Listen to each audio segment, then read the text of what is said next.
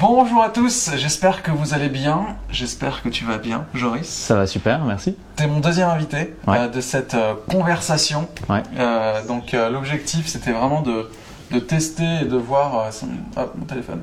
Ouais. Et de voir un petit peu comment on va essayer de prendre des sujets régulièrement, on va prendre des invités différents différents. Euh, et du coup chaque semaine euh, un sujet différent, un invité différent. Mm. C'est le deuxième, on va parler Ouais. d'éducation. Ouais. Euh, il y avait éducation, méthodologie, pédagogie, communauté, on va essayer de parler de tout ça. Euh, et puis pour faire un peu le contexte de tout ça, nous on s'est rencontrés il y a déjà Effectivement, 4-5 4-5 ans, ouais. Mm. euh, puisque tu t'occupais du TEDx Paris Université. Ouais, tout à Et fait. donc le TEDx que j'ai pu faire, c'était entre autres grâce à toi. Ouais. Donc, euh, rien que pour ça déjà. Et après on, on s'est suivi. Et toi t'étais venu à une Media Lab session qu'on avait faite plutôt, tout ça. Donc, Carrément. donc ça fait plusieurs années qu'on se suit et ça fait plusieurs années que je t'entends dire j'ai envie de monter ma startup. Ouais. Euh, et comme euh, et comme du coup tu, tu, es- tu es assez référent dans ce domaine de l'éducation et que du coup tu connais euh, beaucoup de monde assez euh, assez malin aussi. Mm. À chaque fois tu te fais harponner par des boîtes qui disent non non viens bosser avec moi et du coup le projet est assez sexy à chaque fois. On va essayer de voir les différents projets sur lesquels Ouais. tu as bossé. Carrément. En tout cas là maintenant c'est fait. Ouais. Tu vas pouvoir monter ta startup. Enfin, t'es Mhm. en train de la monter. Ouais. On va essayer de voir un petit peu euh, ce que c'est et ce que tu comptes, euh, ce que tu comptes y faire. Euh, pour commencer, j'ai fait un peu comme tous les invités. J'essaie de savoir un petit peu ce qu'on disait de toi sur, les réseaux. Ouais. Euh, donc bien Ah. évidemment, je suis allé sur, euh, sur, Sur Google. Google. Ouais. Euh, on peut voir ton LinkedIn, on peut voir ton, ton Twitter surtout, le Ouais. Joris Renault. Euh, et, euh, et en fait, c'est vraiment là où tu arrives à, à partager ta veille, ce que tu me disais tout à l'heure. Ouais, exactement. C'était quoi l'impact pour toi d'avoir euh, ces réseaux sociaux dans le développement justement de, de ta veille, le- la mise en communauté, c'est un des mots-clés de notre, Mm. notre talk. Euh, ça t'a permis de faire quoi en fait, ça? Ce, Euh, ce- ce réseau? Parce qu'on sait que les réseaux sociaux, euh, c'est vraiment la bête noire dans les écoles. on Bien dit, sûr. Non, non, il faut pas les avoir. Mm. Toi, c'était quoi ton point de vue? Bah, plein de choses. Ça a été le point de départ de plein d'aventures déjà, parce qu'on a commencé à, à vraiment euh, rencontrer des gens et à échanger avec des personnes. Euh, quand je suis arrivé sur Paris et quand j'ai commencé mes études à, à 18 ans, je connaissais personne. Et, euh, et c'est au moment où Twitter a commencé à, à prendre un peu d'ampleur sur, euh, sur, euh, sur euh, la France. Mhm. Et, euh, et du coup, on s'est dit, bah, tiens, je parle, je rencontre des gens et tout ça. Et ça a été le début d'une première aventure euh, qui s'appelle les apéritweets et euh, qui a été un moment où euh, on se réunissait une fois par mois. On s'est dit, ah putain, c'est cool, on se parle sur, euh, sur Twitter. On se réunit, on prend, on prend un verre et on fait connaissance. Et euh, le premier a été avec euh, 5 personnes, 6 personnes.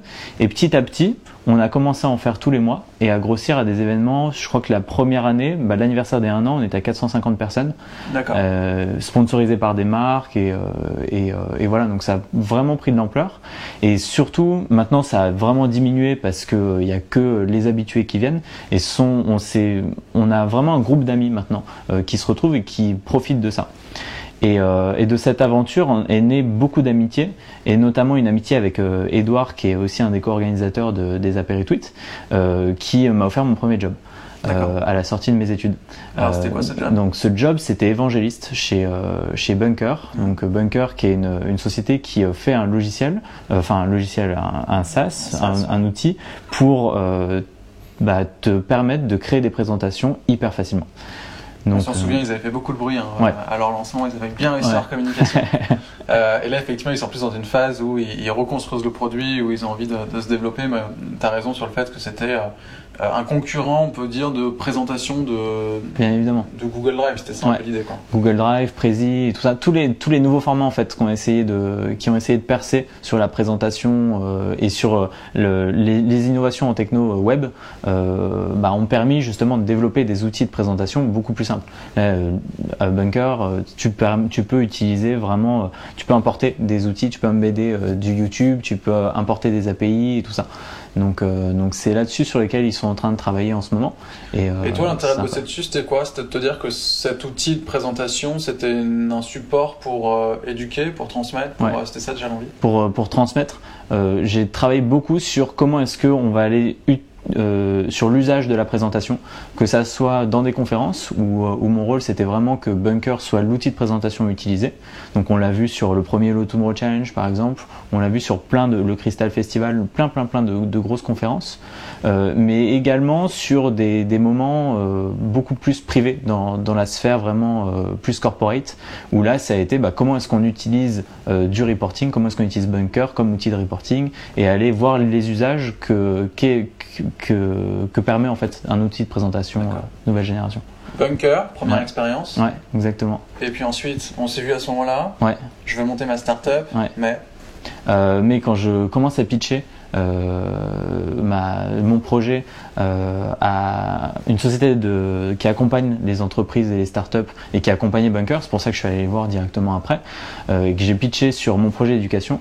Euh, donc la société c'est The Family et, euh, directement euh, Oussama qui est un des cofondateurs avec euh, une partie de l'équipe était en train de monter un projet, un programme. En fait, ils ont monté un programme d'éducation à l'entrepreneuriat euh, qui s'appelle Coup d'État et qui a été en fait la première saison de coup d'état a été euh, bah, celle où, tous les pots cassés ont été faits et qui a super bien marché. On a des super entrepreneurs qui sont sortis euh, de cette première saison. Typiquement, euh, je pense à, à Tongé de chez AfroStream qui euh, qui maintenant euh, qui a un, AfroStream c'est le Netflix pour les communautés afro-américaines et qui maintenant euh, a son logo un peu partout sur euh, dans, dans toutes les affiches de métro, qui fait énormément de partenariats, qui qui se développe énormément à l'international et qui a là, fait ton ouais, job, Combinator. pour bien comprendre chez The Family, c'était comment est-ce qu'on construit Ouais. euh, une école pour entrepreneurs au sein d'un incubateur. C'est ça. C'est comment est-ce qu'on diffuse un état d'esprit qui manquait alors, euh, enfin il y a trois ans maintenant, Mm. qui manquait en France, Euh, parce qu'on on était pris euh, vraiment sur l'axe entrepreneuriat un peu à la papa. Et, euh, et The Family a eu euh, a, a vraiment su arriver à dépoussiérer tout ça, à, à, à prendre ce qu'il y avait de très très bon dans la Silicon Valley, d'y appliquer le filtre de la culture française et de le diffuser sur euh, sur tous les pays francophones.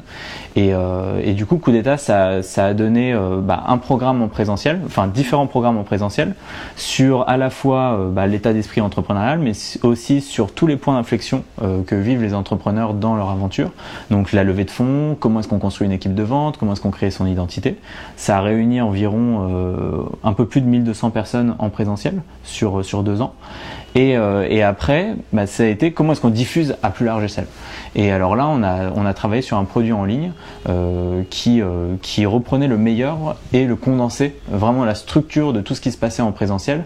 Et en plus, on en rajoutait tout ce qui permettait d'être utilisé en ligne, donc avec plein de, plein de vidéos supplémentaires, avec plein d'articles pour aller plus loin, un forum de discussion et tout ça. Et maintenant, il y a plus de 35 000 personnes sur la plateforme. Et, euh, et les contenus sont disponibles aussi sur, sur YouTube et tout ça, parce que The Family a décidé de dire, ok, on investit encore plus, on monte le niveau, on décide de monter le niveau de tous les entrepreneurs euh, sur la France et pas seulement euh, sur les entrepreneurs de notre portfolio. C'est un lieu qui est à Paris, donc Ouais, euh, exactement. dire on diffuse le savoir. On diffuse et du coup ils ont dit, on investit et on met tout le contenu gratuitement pour, pour tout le monde. Et là, c'est ce qu'ils font aujourd'hui avec TheFamily.co en anglais pour toute l'Europe. Donc, euh, ils ont passé, passé d'échelle et, euh, et, et maintenant, ils cherchent à, à accompagner toutes les pépites qu'il y a partout en Europe. Donc toi, tu as fait ton expérience chez The Family Ouais. pendant trois ans. Ouais. Et après, tu t'es dit, Et après, ouais, je vais monter ma startup. exactement. Il y avait, euh, il y avait cette envie et il y avait, un, il y avait le sentiment aussi de, de, de voir que l'état d'esprit change. Euh, on commence à, je commence à, cette époque à discuter avec euh, différents, différents enseignants. Je suis allé aussi voir dans la Silicon Valley ce qui se passait. J'ai fait un petit tour là-bas de un mois et demi pour vraiment rencontrer, discuter avec les enseignants et comprendre est-ce que le contexte des dix dernières années a vraiment fait quelque chose pour, pour Mhm. Pour, C'est intéressant que tu es aux États-Unis parce que c'est peut-être Ouais. pas le même euh, contexte. Pas du tout, ouais, exactement. pas- Qu'est-ce que tu as pu. Parce que sous, la, la problématique d'aller en Silicon Valley, souvent, c'est d'aller là-bas, de se dire c'est le monde des bisounours, c'est de prendre ça. les insights et puis de revenir en France et puis d'avoir les insights américains et du coup de se planter un peu. Mm. Qu'est-ce que tu es allé prendre aux États-Unis et, et qu'est-ce que tu as pu ramener surtout? Ouais. Euh, ce que j'ai pu prendre, c'est l'inspiration, euh, cette partie de d'état d'esprit en fait. Euh, Là-bas, ce qui est génial, quand tu vas dans des écoles, je suis allé dans une école euh, qui était super intéressante parce que les profs étaient hyper autonomes. Et un vendredi soir, tu sors euh, d'une réunion avec différents profs et tu vois deux profs qui sont comme des gamins en train de s'amuser dans la cour à sprayer, à mettre vraiment de la bombe à spray, un, un, tag sur le sol. Et donc je leur demande ce qui se passe, qu'est-ce qu'ils qu'est-ce qu'ils font et tout. Genre en train, des profs en train de taguer le sol et tout. Et en fait c'est de la peinture qui qui, qui, qui, qui, qui, se qui, qui apparaît avec l'eau. D'accord. Et qui, euh, qui passe juste le message aux, aux élèves qui, qui, vont passer dans la cour, think out of the box. Et, et, en, fait, ça, ça a été que des petits moments comme ça qui m'ont dit, mais en fait, le truc le plus important, c'est d'arriver à transmettre, euh, à, à, transmettre cet état d'esprit, et surtout, quand on revient en France, moi, ce qui m'a beaucoup euh, plu aussi quand je suis revenu en France, c'est de voir des enseignants qui étaient comme ça. Et, euh, et c'est ce qui nous a donné avec, euh, avec Gauthier, mais on en parlera tout à l'heure, mhm. l'envie de, de, construire ce qu'on construit aujourd'hui avec, avec Edu Voices, qui est, qui est le nom de la boîte. D'accord. Euh, c'est intéressant que je parle des États-Unis parce que justement, il y a une espèce en ce moment de. Alors, peut-être pas en ce moment, c'est un peu ce qu'on voit après. Euh, c'est peut-être quelques années quand même que ça commence à sortir où il y a beaucoup d'entrepreneurs, beaucoup de, de personnes qui, euh, qui, critiquent le système éducatif américain. Mm. un peu la même chose en, France, mais aux États-Unis. On va regarder une petite vidéo. Alors, il y, a, un truc qui m'a amusé. Je suis allé sur TED.com, je tapé éducation. Et là, je suis tombé quand même sur un TED qui détruit un peu l'éducation. On en regarde un petit bout et puis on en parle juste après. Juste pour vous dire, à vous qui êtes sur Internet, vous êtes une petite vingtaine, euh, n'hésitez pas à poser des petites questions. Euh, J'ai mon portable qui est là, on a tous, tous les deux nos, nos, portables qui sont là. Donc si vous voulez poser des questions, si vous voulez euh, qu'on interagisse un maximum, n'hésitez pas. Euh, donc on se retrouve juste après la petite vidéo. Our education system is predicated on the idea of academic ability. And there's a reason. The whole system was invented around the world. There were no public systems of education really before the 19th century. They all came into being to meet the needs of industrialism. So the hierarchy is rooted on two ideas. Number one, that the, the most useful subjects for work are at the top. So you were probably steered benignly away from things at school when you were a kid, things you liked, on the ground you would never get a job doing that. Is that right? Don't do music, you're not going to be a musician. Don't do art, you won't be an artist. Uh, benign advice. Now, profoundly mistaken. The whole world is engulfed in a revolution. And the second is academic ability, which has really come to dominate our view of intelligence because the universities designed the system in their image. If you think of it, the whole system of public education around the world is a protracted process of university entrance. And the consequence is that many highly talented, brilliant, creative people think they're not. Because the thing they were good at at school wasn't valued or was actually stigmatized. And I. Our education system is predicated on the idea of academic ability. And Hop, euh, bon, alors on se rend compte quand même que c'est un peu le système éducatif n'a pas changé depuis le 19e siècle. Ouais. Euh, Qu'est-ce qu'on fait pour changer ça? Comment est-ce qu'on fait pour. Euh, alors, on va peut-être pas aller sur les solutions tout de suite, ouais. mais est-ce que tu comprends cette critique-là? Et est-ce que les professeurs que tu as rencontrés aux États-Unis ou même en mmh. France euh, entendent cette, cette critique-là, mais alors qu'ils n'auraient pas adressée en tant que professeur, mais en tant que système mmh. euh, C'est quoi le problème en fait? Bah, le problème, c'est euh, beaucoup plus euh, macro que ça, c'est beaucoup plus généraliste que ça. C'est que euh, on a une société qui évolue énormément. Et, et quand on reprend le, rôle principal de l'éducation, c'est d'arriver à préparer des futurs citoyens et d'arriver à préparer des, des, des adolescents, des, des, des, jeunes, des enfants, puis après des adolescents, euh, à rentrer dans la vie adulte et prêts à travailler dans la vie adulte et à s'insérer dans la société. Sauf qu'aujourd'hui, on est en train de, de vraiment d'avoir énormément de changements de société. Euh, les entreprises demandent d'autres compétences euh, ou des compétences supplémentaires que les compétences euh, qui sont dites de, de métier. Et, euh, et, en fait, on s'aperçoit que bah, le modèle qui marchait bien parce qu'on devait fournir énormément de main-d'œuvre sur des sociétés de services, d'abord des sociétés industrielles, puis après de plus en plus de services, euh, bah, ne correspond plus à ce qu'on demande.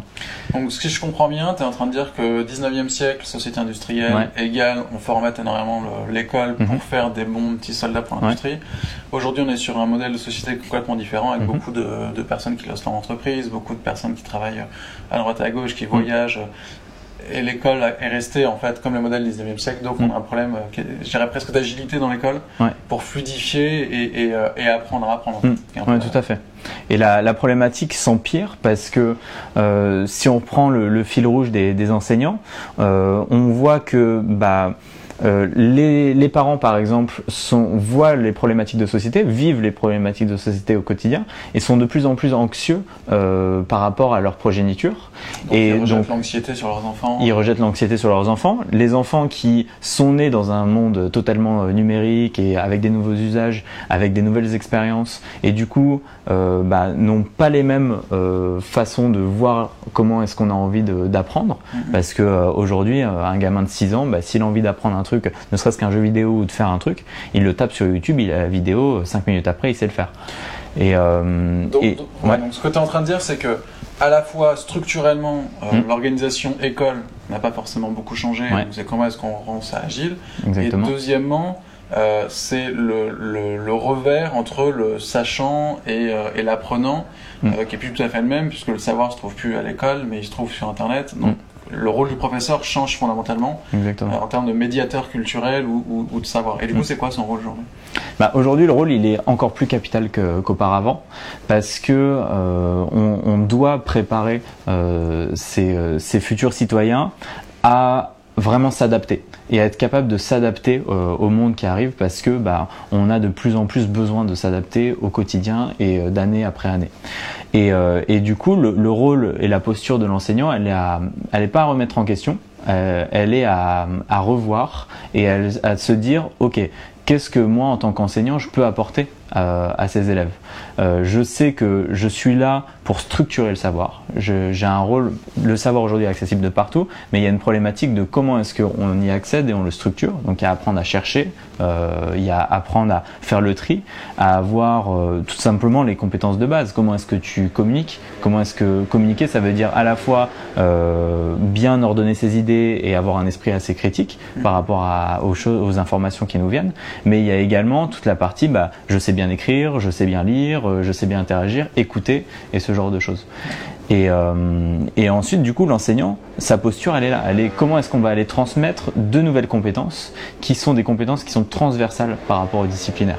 Et, euh, et typiquement, des exemples qui sont très bons à prendre, c'est des exemples qu'il y a en maternelle parce que en maternelle, euh, on n'apprend pas à, à, avoir des, à, à, à, mettre en place des disciplines comme les maths et tout ça, mais on apprend des savoirs qui sont transversaux. Comment est-ce que je vais utiliser un, un, un stylo? Comment est-ce que je vais collaborer avec les gens? C'est la première étape de, enfin c'est la seconde, c'est la première étape de sociabilisation, et c'est hyper intéressant. Et il y a plein plein de choses aujourd'hui que on voit euh, en maternelle qui pourraient être appliquées euh, au collège, lycée, en université par exemple.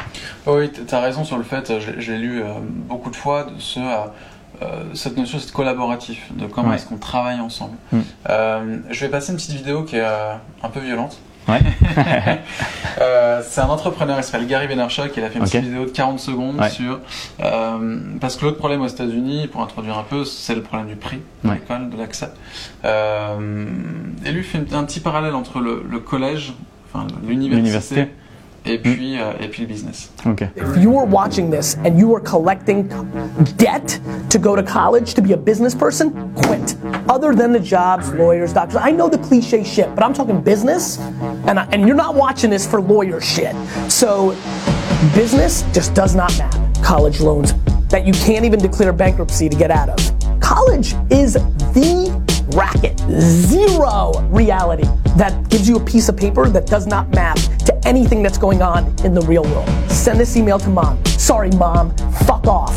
I don't want you to ha- wrap your self esteem into little Johnny's life so you can tell your fucking friends that he goes to Dartmouth. He's gonna fucking lose. Get him the fuck out.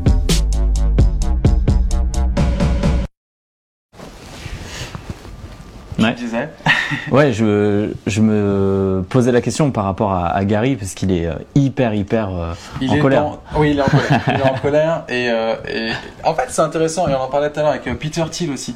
Ouais. Euh, si je retrouve le lien, Peter Thiel, c'est là. Ouais. Peter Thiel qui a fait une bourse pour dire euh, quitter l'école. C'est-à-dire que ça, ça va au-delà de euh, cette, cette- il faut changer cette euh, cette institution. C'est vraiment euh, faisons en sorte de la quitter pour aller le plus rapidement possible, euh, monter des startups et compagnie. Est-ce qu'il y avait un problème là-dessus quand même? Parce qu'ils ils sont nombreux. Hein. Peter Thiel, c'est Mm. pas n'importe qui, c'est lui qui a, qui a monté euh, PayPal. Ouais. Et Gary Vaynerchuk, il a monté une énorme agence américaine euh, De médias. De médias. Mm. C'est c'est des gens qui ont une audience, des gens Mm. qui, qui sont écoutés. C'est quand même assez incroyable de dire aujourd'hui euh, quitter l'école. Alors, je- il y a aussi un extrait, bon, j'ai pas en passer, ça ferait trop bien un extrait de, de Steve Jobs aussi, Ouais. qui euh, à la, rem- la remise de prix de Stanford dit, bah écoutez, c'est la première remise de prix euh, auquel j'assiste parce que Mm. finalement, moi, je suis allé à l'université, euh, j'ai dépensé l'argent de mes, de mes parents adoptifs Mm. et je me suis rendu compte que ça allait pas du tout. Mais par contre, en quittant l'école, j'ai pu faire ce que je voulais. Mm. Et donc, c'est là où j'ai appris la calligraphie et c'est là où il part sur le fait que Ouais. le Mac sont meilleurs en termes de, de typographie.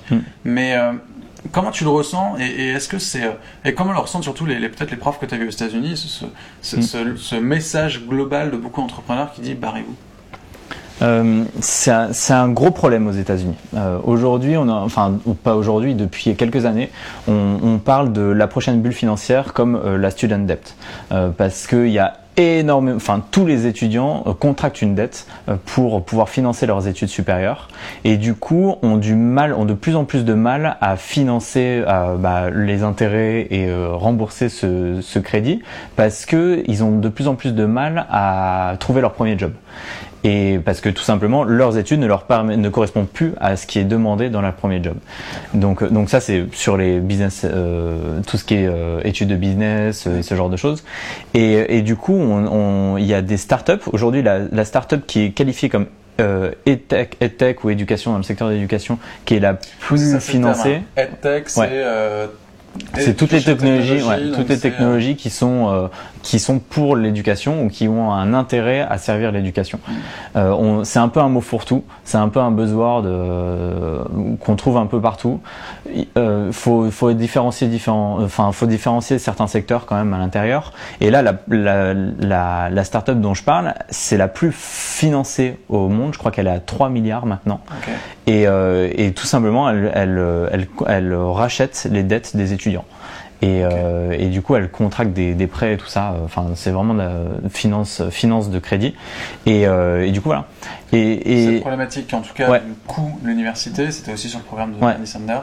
C'est aussi pour ça que ce candidat au- au- Mm. à la primaire euh, démocrate a eu autant le vote des jeunes, parce Bien que c'est sûr. un problème majeur. C'est un énorme problème. Aujourd'hui, on a, enfin, il y a beaucoup, beaucoup de gens qui, euh, qui ont vu, par exemple, l'arrivée des MOOC comme quelque chose qui allait les sauver. Alors les MOOC, peut-être, Ouais. que c'est Euh, Massive Open Online Courses. Donc c'est des cours qui sont euh, donnés à la base par des universités. Euh, les premiers ont été euh, Stanford et Harvard et MIT euh, pour euh, justement donner accès au savoir et euh, permettre de créer des opportunités pour des personnes qui n'auraient pas pu accéder à ce contenu euh, sans parce qu'ils n'ont pas forcément l'argent ou ils sont pas sur les sur les campus. Ouais. Ce qui pose une vraie réflexion média presque de se dire les contenus sont Non. bel et bien euh, Ouais. gratuits finalement, donc c'est le réseau que tu payes, c'est. C'est c'est tout ça. Mais en fait, la problématique, elle est venue euh, là-dessus euh, grâce au MOOC, mais de manière générale, et ce que dit euh, très bien Gary, ce que dit très bien Peter Thiel, c'est de dire que aujourd'hui, avec toute l'information qui est accessible sur le net, t'as plus forcément besoin euh, d'aller en cours. Et surtout, l'expérience, les expériences, eux, ils parlent de- d'expérience entrepreneuriale euh, que tu vas faire. Surtout, Gary parle d'études de business. Donc là, c'est vraiment sur un cas précis. Va dire, bah, tu gagneras tellement plus d'expérience que n'importe quel MBA ou n'importe quelle étude que tu vas faire. Euh, bah, vas-y, lance-toi tout de suite. Après, il y a pas une... euh, Moi, je me suis posé la question en regardant la vidéo de Gary Vaynerchuk. Mm. Je me suis dit, est-ce que fondamentalement, l'université a pour rôle de t'apprendre à faire du business euh, Et est-ce que fondamentalement, tu... rien qu'à voir, enfin, c'est caricatural comment il parle, Mm. euh, mais peut-être que des cours d'éthique, ce serait pas des Ouais. cours d'éthique ou des cours de communication. ou Ouais. des- Bon, peut-être pas en com pour lui, mais, euh, parce que c'est son personnage, mais, mais l'université ne nous apprend pas seulement une compétence unique professionnelle et nous permet d'être des gens cultivés. Ouais. Et c'est peut-être pas étonnant qu'aux États-Unis, 50% votent Trump en ce moment. quoi. Ouais, c'est ça. C'est euh, c'est une grosse problématique qu'il y a parce que ce genre de discours, c'est orienté pour une typologie de personnes qui sont généralement des gens qui n'iraient même pas en université et qui se disent ah ok j'ai besoin d'un coup de boost pour pouvoir me lancer ou quoi que ce soit. Et euh, et, et ça touche pas au final les gens qui sont qui sont vraiment orientés euh, vers vers leurs études et tout ça. Et, et tu le dis très bien. Les études, enfin les études supérieures, c'est fait pour aller toucher des domaines qu'on n'irait pas avoir en finale. Et, et on le remarque, tous les gros entrepreneurs, les entrepreneurs successful de la vallée, euh, pour la plupart, ils ont fait un bachelor en philosophie, euh, qui leur ont permis justement de comprendre comment est-ce que euh, bah, l'humain fonctionnait et comment est-ce que euh, la société fonctionne. Et il y a plein de choses. Steve Jobs, sa, sa première école en études supérieures, ça n'a pas, une- ça a pas été une business school, c'était une school de design. Donc euh, ça lui a permis justement de s'ouvrir à la calligraphie et tout ça. Et après, il a fait un, un- vraiment un, un travail initiatique sur, sur tout ce qui a été spiritualité qui lui ont permis justement de de- d'être très très minimaliste dans, dans ses On parle beaucoup des États-Unis. Ouais. Finalement, c'est un problème en France. Ouais. On a un problème d'agilité au niveau de l'école, de pas de pédagogie, mais de compréhension du fonctionnement rapport élève euh, Mhm. apprenant euh, enseignant. Ouais. Et puis problématique de- de- d'argent aussi, euh, Mhm. parce que euh, on se rend compte que l'université c'est extrêmement compliqué. J'ai vu les stats là tout à l'heure. Sur les, il y a seulement 40% des étudiants qui sortent d'un bac pro, d'un bac généraliste Mhm. qui arrivent à avoir au moins une licence à l'université, et ceux qui sortent de bac pro, c'est seulement 3% Ouais. qui arrivent à avoir une licence à l'université. C'est juste incroyable. Ce qui veut dire que l'université, l'endroit où c'est a priori le plus accessible pour les personnes qui ont peu de moyens, Mm. euh, lui aussi il a besoin de s'adapter. Ouais. Ça touche pas que les strates euh, maternelle, primaire, collège, lycée, Mhm. ça touche après aussi. Alors que bien évidemment, la caméra s'est arrêtée. Tadam. Pourtant, je pensais l'avoir résolu. Welcome back. Ouais. Nous sommes de retour. yes. Bientôt. Bientôt Non, pas bientôt. Yes. Ah non. Yes. Voilà. Pardon. Euh, donc on parlait de la France. Ouais. En France, c'est euh, un autre problème et je connais très bien le problème parce que quand j'étais dans mes études, on a monté une association avec un copain qui était euh, qui était à, à l'ESCP, qui a été consultant chez Accenture et tout ça, qui et on a monté euh, une une asso qui s'appelle Talent Optimiste et qui avait pour but de développer l'employabilité euh, chez les étudiants d'université. Et comment est-ce qu'on fait le- la passerelle entre le monde de l'université et l'entreprise? Parce que le constat qu'on qu'on a eu, c'est de se rendre compte que le, le seul, le seul vrai premier contact que certains étudiants avaient eu avec l'entreprise, c'est en entretien d'embauche. Et du coup, bah, ça donne pas vraiment euh, une bonne façon de se dire bah, comment est-ce que j'aborde l'entreprise, comment est-ce que je fais mes recherches par rapport à ça, quelles questions je vais aller poser en entretien d'embauche, et de manière générale, comment est-ce que je sais que les départements, comment est-ce que les départements sont, organisés. Et du coup, on a bossé là-dessus. Et, euh, et ce qu'on se rend compte, c'est que c'est pas un problème au niveau des étudiants, c'est pas un problème au niveau des profs. Alors forcément, il y a des profs qui sont pour, il y a des profs qui sont vraiment euh, contre, euh, qui sont vraiment virulents par rapport au changement. Mais de manière générale, euh, on a de la place. Et, euh, et ce qu'il faut dire, c'est que un, il faut avoir un discours euh, qui, qui change. C'est ce discours où on se dit, euh, vu qu'on est de plus en plus incertain par rapport au fait d'avoir un job, d'avoir euh, d'avoir euh, une vie euh, successful entre guillemets, c'est-à-dire juste avoir un salaire et de quoi payer les fins de mois, et ben ça, ça rend euh, le, la, le- le- la pensée et l'état d'esprit par rapport aux études très utilitariste. Et de se dire, ok, faut que je fasse des études parce que que des études de business parce que j'ai envie d'avoir un job en management. Ça. Alors que on doit utiliser la, la meilleure façon d'utiliser ces études, c'est comme un, un, un bac à sable au final. C'est d'arriver à tester, d'aller voir d'autres domaines, d'aller s'inspirer et, et d'aller voir dans des domaines sur lesquels on ne serait jamais allé et dans lesquels on n'aura jamais le temps ensuite d'aller. Typiquement la philo, l'art, euh, l'écriture, euh, tous les trucs qui vont nous permettre de nous ouvrir, nous ouvrir l'esprit et de se dire ah ouais c'est génial. Et puis je pourrais peut-être lier les deux.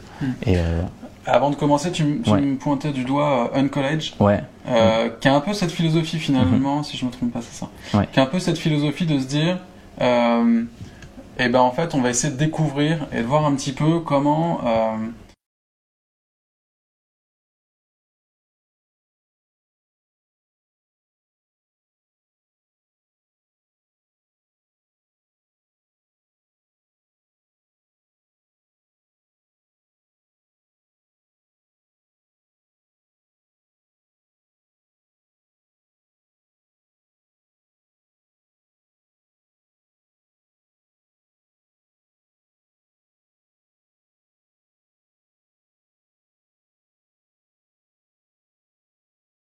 Bah, utilitariste de, des études supérieures, euh, Uncollege, ce qu'ils font, c'est qu'ils ils, ils te donnent accès à un programme qui va te permettre de prendre le temps d'aller découvrir le monde, avec trois mois par exemple où tu vas aller partir en mission humanitaire à l'étranger, Et généralement, ce qu'il faut savoir, c'est que la majorité des, des jeunes euh, américains ne sont pas partis euh, en dehors des États-Unis. Euh, donc là, ça leur procure une expérience et quelque chose de très différenciant par rapport à, leur, à leurs compères. Et ensuite, trois ou quatre mois à San Francisco avec des ateliers sur bah justement comment est-ce qu'on développe son employabilité, quels sont mes talents, qu'est-ce que je peux aller polir comme talent euh, Mm. et qu'est-ce que je peux qu'est-ce que je pourrais monter comme comme projet. Et ensuite une expérience en entreprise. Et on arrive euh, à l'issue de ce programme euh, avec suffisamment d'expérience et déjà un premier bagage qui va nous permettre de déjà mieux se connaître soi-même. C'est ça, le plus en fait, important. c'est ça qui est Ouais. intéressant. C'est se connaître soi-même, qui n'est pas forcément une matière euh, qu'on apprend. Bah ouais, on apprend ça nulle part. Et, euh, et ça, ça c'est euh, vraiment les expériences qui vont te forger et forger euh, un peu ton état d'esprit. Et du coup, arriver à avoir des expériences les plus variées possibles va permettre de justement t'enrichir et de te connaître toi-même. Alors, comment est-ce qu'on fait ça à l'école, du coup, en France? Comment est-ce qu'on arrive Ouais. à- Du coup, là, on a vu un peu tous les problèmes. Ouais. On va passer sur la phase solution. Ouais. Euh, comment est-ce qu'on arrive à faire ça? Peut-être on peut s'écouter à Cé- Céline Alvarez? Ouais, carrément. euh, qui parle de la pédagogie, qui parle des écoles justement, et, euh, et je vous invite à regarder, elle a fait une grande interview sur France Inter, elle a sorti des bouquins. Ouais. Euh, on passe juste un, un court extrait de son interview, euh, et puis on, on regarde après. C'est pas une question de moyens, la, la révolution de l'éducation. C'est une question d'abord de connaissance. Il faut arrêter, il faut arrêter ces débats idéologiques, ces débats d'opinion stériles entre ce re- le retour aux vieilles méthodes, à la verticalité, à l'autorité, et le, le et de l'autre côté le clan des pédagogues, des pédagogistes, comme on dit. Tout le a un peu raison et tout le monde a un petit peu tort. Il faut arrêter. Moi, ça me ça me fait à la fois rire et ça me désespère parce que quand j'ai commencé cette expérimentation, je l'ai fait en 2008 parce que j'entendais déjà ces discours-là à, la, à, la, à la radio, euh, dans les journaux. Je me dis mais c'est même pas vrai. Et pourquoi personne n'a une démarche scientifique? Pourquoi on est dans des débats idéologiques Je veux dire, il s'agit quand même de, de, l'épanouissement de, de, de, l'intelligence humaine, de- des enfants qui vont peut-être pouvoir reconstruire les, les systèmes qui aujourd'hui sont en train de s'écrouler. Parce que je, je dévie un peu de votre question, pardon, mais c'est quand même quelque chose, quelque chose qui est important pour moi parce que on n'arrête pas d'entendre dire euh, il faut que les enfants euh, à l'école, il faut qu'on leur permette de lire, d'écrire, de compter. Mais vous savez, si on respecte ces lois fondamentales, lire, écrire, compter, non seulement ce sont des conquêtes joyeuses, des conquêtes joyeuses, mais ce sont des conquêtes faciles. Et c'est ce qu'a montré Gennevilliers, parce que je vous parlais tout à l'heure de la progression en mémoire que cette petite fille avait eue, mais les enfants lisaient à 4 ans, lisaient des albums entiers à 4 ans de jeunesse, parfois des dizaines par jour. Il fallait qu'on aille à la bibliothèque cher- chercher une cinquantaine de livres de jeunesse. Ils lisaient à 4 et 5 ans. Et c'est pour ça que Stanislas Dehaene a scanné les enfants sous IRM pour comprendre ce qui s'était passé dans leur cerveau. Bon, on va peut-être pas aller regarder ce qui se passe dans le Ouais. cerveau de tous les enfants. Euh, en tout cas, c'est intéressant le- l'expérience qu'elle a menée effectivement à Gennevilliers. Mm. Euh, ce qui est intéressant, c'est que finalement, quand on l'écoute, elle dit fondamentalement, allons voir ce qui se passe du côté de la science, allons Mm. analyser comment est-ce qu'on fait de l'éducation aujourd'hui, de la pédagogie. Mm. Euh, et la question qu'elle pose surtout, c'est la question du plaisir en fait, Ouais. du plaisir à l'école. Euh, comment est-ce qu'on remet du plaisir à l'école? Ah, vaste question. Non mais Vaste- Vous avez deux heures. c'est ça. Non, tu, tu n'as que 10 minutes. non, comment Parce qu'il y a beaucoup de profs qui font énormément de choses, justement pour rendre cette école euh, Mm. agréable. Euh, on développe des espaces de coworking, des Fab Labs partout, et l'école n'est pas devenue un lieu collaboratif comme Ouais. les autres. Comment est-ce qu'on remet ce plaisir-là? Et est-ce que tu as des exemples euh, de, de, de formats pédagogiques testés, alors principalement en Mm. France, peut-être pour revenir à des choses plus françaises, de, de profs justement que tu as rencontrés et qui testent des choses Ouais. Bah, tout d'abord, ce que Céline dit, c'est hyper vrai.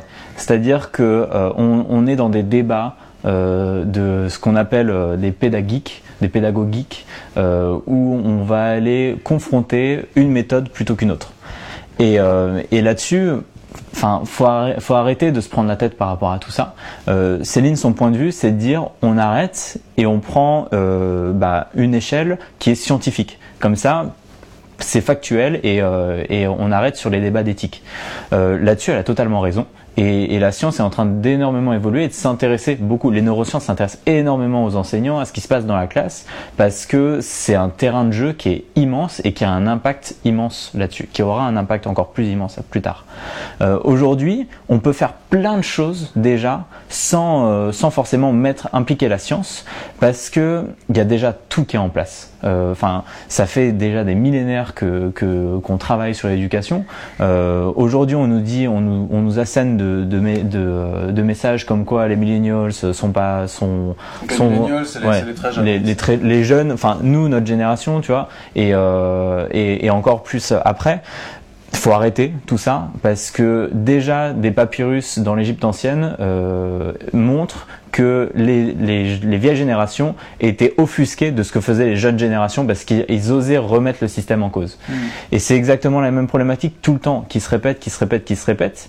Et en fait, ce qu'il faut arriver à faire, c'est tout simplement arriver à changer d'état d'esprit et à se concentrer très simplement sur comment est-ce qu'on développe le potentiel des élèves.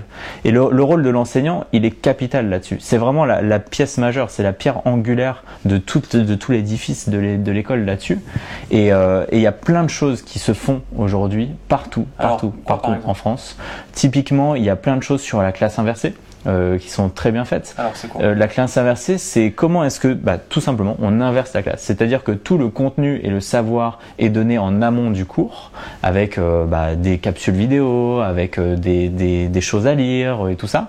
Et en fait, on va consacrer le temps dans la classe, à l'école, bah, tout simplement à pratiquer, à faire des exercices et à confirmer et à, et à s'exercer, en fait, à confirmer bah, le savoir qui a été, euh, qui a été pris Donc, en amont du cours. c'est arrêtons de faire le savoir en journée et la pratique le soir chez soi. C'est ça. Euh, faisons le savoir Ouais. le soir. euh, Et ça, et ça, ça, ça change totalement le rôle, par exemple, et la posture de l'enseignant, parce qu'il est là plus en tant que euh, je suis le savoir et je vous transmets le savoir, mais je suis votre accompagnateur et euh, vous allez être autonome par rapport à l'acquisition du savoir. Et moi, je suis là en tant que bouée de secours. Je suis là pour vous guider et, euh, et tout simplement, je suis là pour, euh, je suis le garant de, de- d'un cadre de confiance qui va permettre à l'élève de pouvoir justement bien se développer Hmm. et développer ses Je compétences. suis votre garant de votre confrontation de- presque de la vérité ou de votre méthodologie pour arriver au savoir. C'est ça, ouais. Il y a un, c'est un super bouquin euh, là-dessus qui s'appelle Le Maître ignorant, qui, qui explique l'aventure d'un, d'un prof d'université euh, un peu a- après, euh, un peu après les Lumières. Euh, je crois que c'est aux Pays-Bas. Et en fait, à la fin de sa carrière, il décide de n'enseigner que des matières qu'il connaît pas. Et, euh, et en fait, euh, il est garant de la méthodologie, un peu comme une méthodologie scientifique. Il est garant de cette méthodologie qui, euh, qui est la méthodologie de l'apprentissage. Mm. Et en fait, il apprend à apprendre aux élèves. Et c'est un peu ça ce que fait, euh, ce que fait la, la classe inversée. Mais il y a aussi plein, plein, plein, plein d'autres choses qui sont, qui sont mis en place euh, partout en France. Et aujourd'hui, il y a, il y a différentes problématiques. La première, c'est tout simplement d'arriver à, à, à arrêter de bricoler. Euh, aujourd'hui, on bricole énormément et on, on passe énormément de temps à Quand se tu dis on, c'est qui ça alors les enseignants qui sont en train de faire des choses euh, parce qu'il n'y a pas de structure aujourd'hui typiquement sur la formation continue sur euh, comment est-ce qu'on s'inspire comment est-ce qu'on garde du temps pour pouvoir euh, bah, justement aller chercher des pratiques qui sont innovantes comment est-ce qu'on les met en place. Tout ça bah, il n'y en a pas il n'y a pas cet espace-là. Il n'y a pas de cadre propice, justement, à, Ouais, mais- à tout ça. En fait, euh, pendant que tu parlais, j'étais en train de me dire, à la fois, on est sur un modèle où, où nous, on a une culture un petit peu start-up, donc on est sur ce modèle lean. Où on- on- Et en même Mm. temps, tu l'as lu comme moi, je pense, ou tous les ans, on le voit, Mm. euh, au-delà des réformes, alors je sais plus quel est le terme précis, pardon, je l'ai oublié, mais Ouais. euh, les, les cadres euh, légaux presque admis par les professeurs pour faire cours, et quasiment tout est dicté de A à Z de ce qu'ils doivent faire. Quand, donc on est en train de leur dire il faut que ce soit plus souple, et en même temps on leur met euh, un espèce de cadre sur la tête pour dire c'est ça et vous ne devez pas le dépasser. Ouais. Comment est-ce qu'on arrive à jouer avec ça? Est-ce que les, est-ce que les pro- moi je me pose la question fondamentalement Mm. est-ce que les profs sont vraiment libres? Alors, les profs sont libres, euh, à savoir où. Euh, les profs sont libres dans leur classe, parce que euh, le rôle de l'éducation nationale, c'est de dire quoi transmettre, quoi transmettre, et surtout établir un cadre précis euh, qui, est, qui est hyper bien défini et qui est très infantilisant au final parce que on, on est là un peu bah, si on reprend ce, ce, ce schéma et cette métaphore industrielle on est là vraiment à, à juste serrer des boulons et le euh, c'est ça. Et, et, euh, et l'éducation nationale aimerait que, que ça soit vraiment le taylorisme de, de, de l'éducation. C'est en train de changer. Mais euh, on peut, on pourra pas arriver à changer un, un modèle qui s'applique à quand même plus de 800 000 profs en France, euh, un modèle où il y a énormément, énormément d'acteurs, et du coup, enfin, l'agilité de ce qu'on appelle le mammouth, le mammouth de l'éducation nationale, et ben, ça va pas bouger comme ça.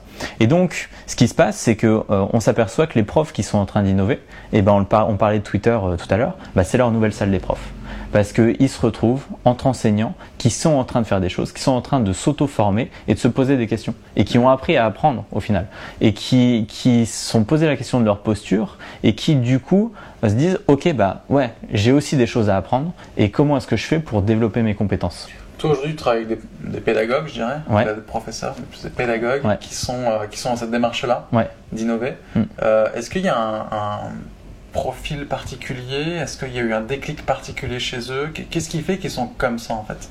Bah, il y a, y a plein de déclics différents. C'est, euh, on parlait de millennials tout à l'heure et de dire que euh, bah, ça s'applique pas vraiment à toute une génération et c'est hyper différent. Et bah, quand on parle d'enseignants, c'est exactement la même chose. Euh, et je suis très étonné qu'on n'en parle pas, qu'il n'y ait pas d'articles et tout ça qui disent ah oui les enseignants, bah, il y a plein de typologies d'enseignants totalement différents.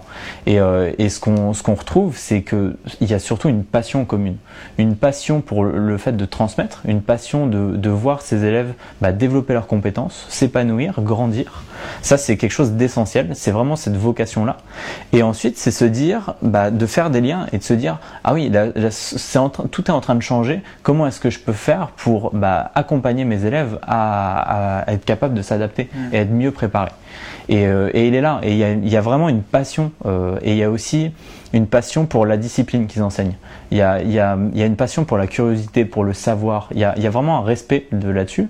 Et, euh, et ce que je remarque, j'étais très virulent euh, il, y a, il y a encore quelques années et quelques, quelques mois avant vraiment de m'orienter sur comment est-ce qu'on on change les choses avec les, avec les enseignants. Sur, ah bah, il faudrait tout brûler dans l'éducation nationale, euh, profs compris. Ah, et fait. voilà, Bravo. c'est ça. L'antithèse de la culture. Ah, C'est Bravo, exactement ça. C'est la version startup. Euh, Ah oui. C'est la version vraiment startup à dire ok bah le modèle ne fonctionne pas. Comment est-ce qu'on casse toutes les règles et, euh, et qu'on crée un nouveau modèle Et en fait, ce qu'on s'aperçoit, c'est qu'il y a des pépites dans l'éducation nationale et qu'aujourd'hui, il faut arriver à révéler ces pépites, diffuser ces pépites. Comment est-ce qu'on fait pour tout simplement euh, bah, inspirer les enseignants Parce que on, on estime qu'il y a environ 10 à 15% d'enseignants qui sont dans ce profil-là à déjà mettre en place les choses, à être très proactifs par rapport à leur pratique.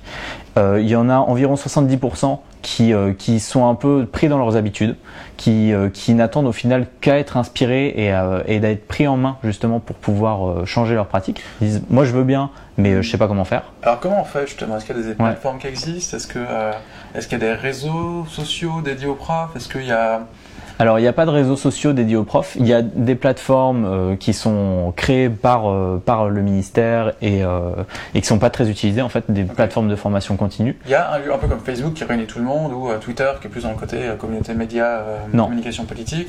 Il n'y a Ouais, pas un, réseau dédié Ouais. aux profs pour qu'ils puissent échanger avec les bonnes pratiques. et- Ça, ça manque. Euh, ça, aujourd'hui, Twitter s'apparente le plus parce que c'est là où on retrouve tous les, les profs qui sont les plus actifs. Mhm. Il y a quand même une minorité, enfin pas une minorité, je pense que c'est une majorité qui est silencieuse, qui fait des choses de ces, de ces 10-15%, qui fait des choses et qui n'en parle pas. Parce que justement, ils, dans leur quotidien, eh ben, ils ont des profs en face d'eux qui sont virulents par rapport au changement et qui sont, qui sont euh, vraiment, qui font une aversion au changement. Donc ils n'osent pas forcément documenter, en parler. et- Ouais. et- Et du coup, ils restent dans leur classe. Ils se concentrent sur euh, leur classe et ils changent des pratiques. Et ce qu'on voit souvent, c'est que euh, ils ont des classes de mauvais élèves parce que bah on sait plus quoi faire avec les mauvais élèves.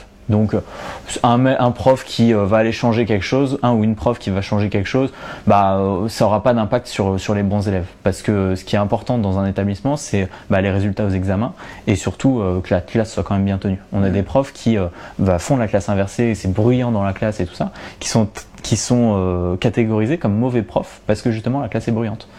Et tu vois, c'est plein d'états d'esprit comme ça qu'il faut, Ouais, qu'il c'est changer critères de, de- notation presque euh, Ouais. Qui sont. euh, La, la vision de là-dessus.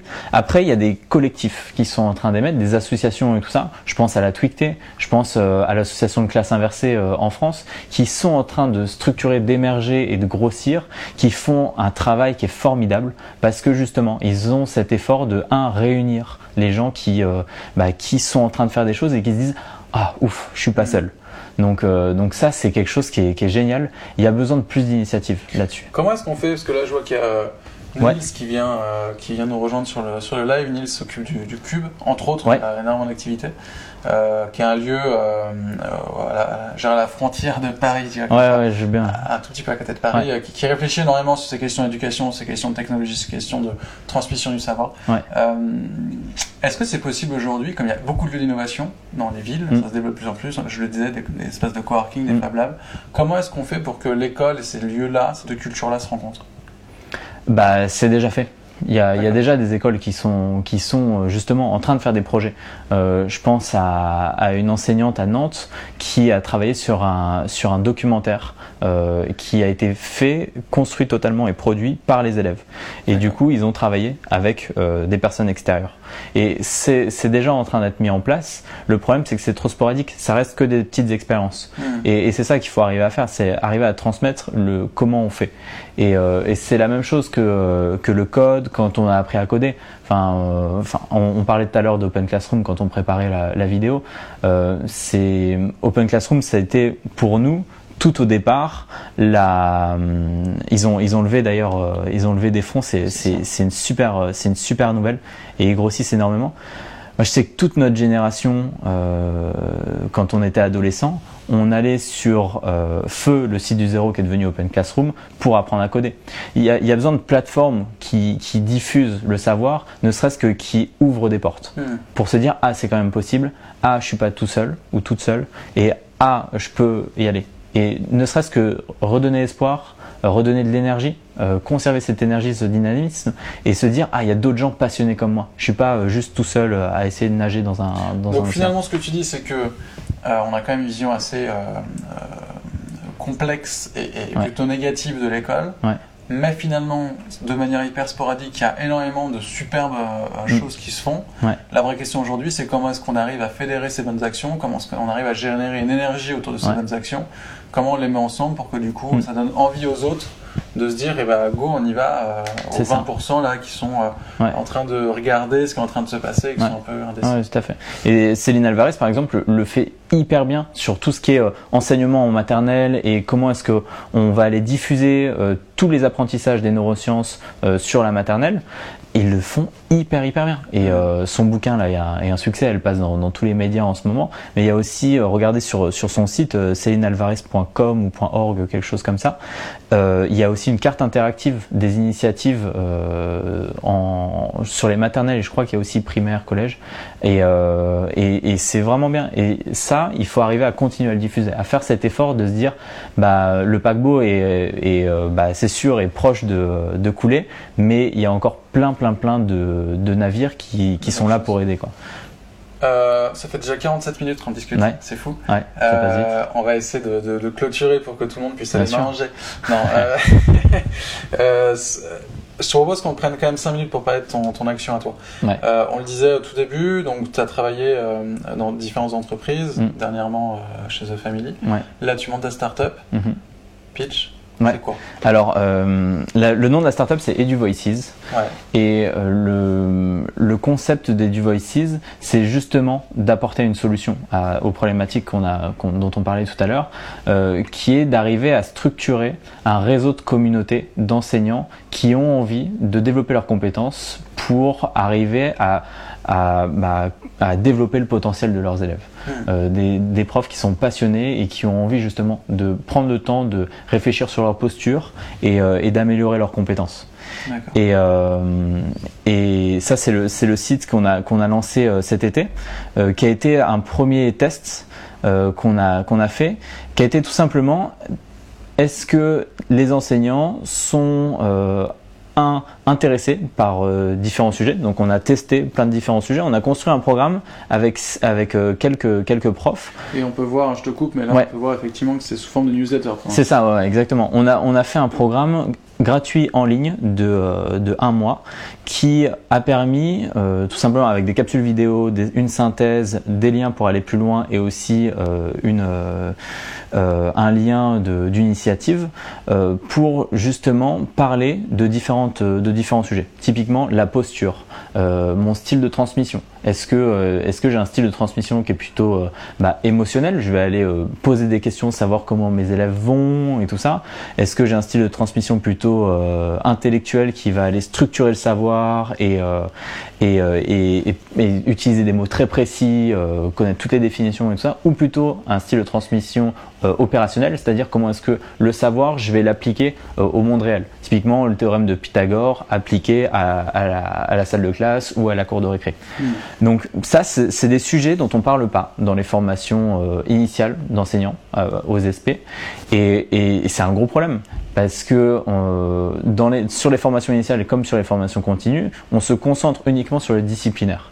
Et, euh, et du coup, il a, nous, notre point de départ, ça a été de dire, ok, bah là, on va aller prendre le temps durant l'été, pendant un mois, bah justement d'aller ouvrir des portes et voir ce qu'il y a, euh, que ça soit sur le numérique, que ça soit sur la posture, que ça soit sur la prise de parole. Tu vois, on a donné des tips mm. sur la prise de parole, sur l'interdisciplinarité, sur comment s'inspirer, comment passer à l'action.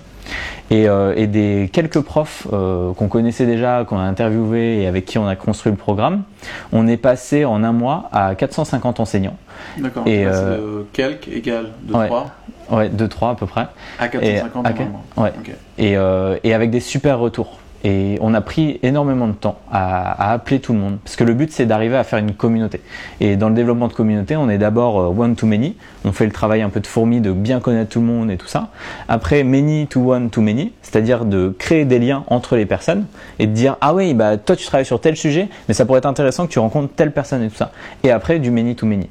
Hmm. Et du coup, là, on est. vous, vous avez plus rien à faire entre guillemets. Voilà, c'est ça. La communauté, ouais. C'est la, la, communauté qui va elle-même. C'est ça, et à fournir les outils. Pour mieux comprendre, vous avez fait une petite vidéo. On passe ouais, vous exactement. Alors du coup, toutes les semaines on fait des vidéos, c'est ça? Alors toutes ouais, pendant la, sur le sur le programme, toutes les semaines, on faisait deux, deux cours, donc deux vidéos de environ une, un peu moins de 20 minutes, euh, une introduction euh, pour, euh, pour, pour vraiment bien comprendre le sujet. Et là, je crois qu'on va regarder sur euh, l'interdisciplinarité. Mais, mais c'est juste pour comprendre un peu le On format. On va regarder 30 secondes, c'est histoire de, de comprendre effectivement. Bonjour à tous et bienvenue pour ce chapitre 9 et du Voices sur ben, comment s'inspirer, comment faciliter l'interdisciplinarité. Bonjour Joris. Bonjour Gauthier. Bonne énergie. Impeccable. Super. Alors on attaque ben, sur ce chapitre 9. Aujourd'hui tu voulais parler un petit peu ben, d'inspiration avant de parler d'innovation. Oui. Euh, pourquoi est-ce que tu vois euh, le lien, quel est le lien entre les deux notions en fait? Alors le lien est très simple. L'innovation, ça provient de deux choses. Mhm. Une première chose qui est l'accident, quelque chose qu'on va pas pouvoir aller prévoir, et de l'autre côté, quelque chose qui va être beaucoup plus important et qu'on va pouvoir aller travailler euh, tout au long de, de, sa vie professionnelle, qui est l'inspiration. Comment est-ce qu'on va rentrer dans un processus créatif, parce que euh, avoir l'inspiration, c'est le, c'est le point de départ du processus créatif, pour pouvoir avoir de nouvelles idées, pour pouvoir justement rentrer dans une méthodologie de projet et innover, implanter de l'innovation dans sa classe. Ok. Euh, pourquoi en fait, euh, pourquoi et comment est-ce qu'on peut venir s'inspirer directement? Alors. Euh, et si vous voulez voir la suite, c'est sur YouTube et du Voice avec un S. et du Voices, ouais, tout à fait. Et il y a 10 chapitres aujourd'hui et on est en train de, développer d'autres contenus. Et aujourd'hui, c'est comment est-ce que euh, de, ces premiers contenus où on a réussi à réunir une, communauté de, de, 450 personnes, de 450 enseignants, et eh ben on passe à euh, l'autre échelle qui est justement la résolution, enfin une tentative de résolution de ce problème. Ce qu'on veut, c'est arriver à créer des, un maillage sur tout le territoire avec des communautés locales qui vont justement euh, d'abord faire des ateliers en, pratique, mais et pratiquer, parce que ça c'est une des grosses problématiques aussi sur la formation continue des enseignants, il n'y a pas de pratique, mais surtout également le deuxième pilier c'est échanger, c'est euh, arriver à se dire ah bah je suis pas tout seul, ah bah j'ai eu des problèmes et tout ça, et avoir d'autres enseignants qui disent vas-y tiens le coup, euh, on y va, on s'en fout des autres, etc., etc. Et le troisième pilier qui est apprendre qui est vraiment euh, servir sa curiosité et aller s'inspirer d'autres choses. Hmm. Et, euh, et, le but aujourd'hui, euh, on est dans une étape où on structure des communautés locales. Donc on, on est en train d'en développer une à Paris, une à Nantes, une à Lille, où l'idée c'est d'arriver à créer ces moments de rencontre entre enseignants, entre enseignants, et euh, d'à la fois, en fait, un enseignant aujourd'hui, quand il va s'inscrire à du Voices, va accéder à la fois à des ressources et à, et à du contenu en ligne, et également à des ateliers pratiques euh, pour pouvoir échanger et, euh, euh, pratiquer et, de, mettre en place justement ce qu'il apprend.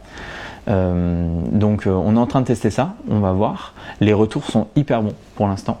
Euh, la rentrée est passée et on voit déjà euh, des, des enseignants, on a déjà eu des retours d'enseignants qui se sont dit ah bah j'ai appliqué euh, ça, ce que vous avez dit sur tel chapitre ou tel chapitre.